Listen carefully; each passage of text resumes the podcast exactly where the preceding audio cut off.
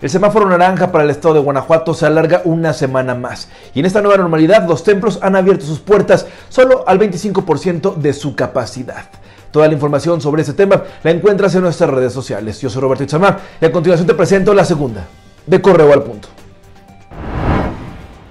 El municipio de León está a nada de alcanzar las 600 muertes por COVID-19, mientras la cifra de contagios ha alcanzado los 10.523 casos.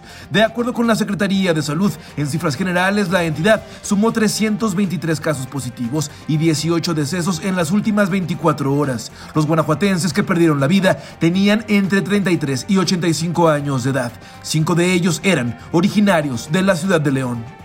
Frente a la pandemia de COVID-19, el Estado requerirá 500 millones de pesos adicionales para seguir dando atención a los guanajuatenses infectados. Lo anterior fue señalado por el secretario de Salud Daniel Díaz Martínez en comparecencia con el Congreso del Estado, donde mencionó que hasta el momento más del 95% de la inversión para atender la contingencia ha sido solo de recursos estatales. Habitantes de Valtierrilla en Salamanca se encuentran a merced de los delincuentes, pues durante las últimas dos semanas más de una decena de comercios han sido asaltados. Afectados denuncian la falta de vigilancia por parte de las corporaciones de seguridad, lo cual ha derivado en el incremento de los delitos, por lo que urgen a la instalación de una base de policía.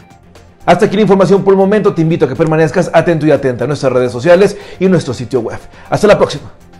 Hoy, en nuestras redes sociales, se queda otra semana el semáforo naranja en Guanajuato. Seguirá vigente a partir de hoy hasta el próximo domingo 16.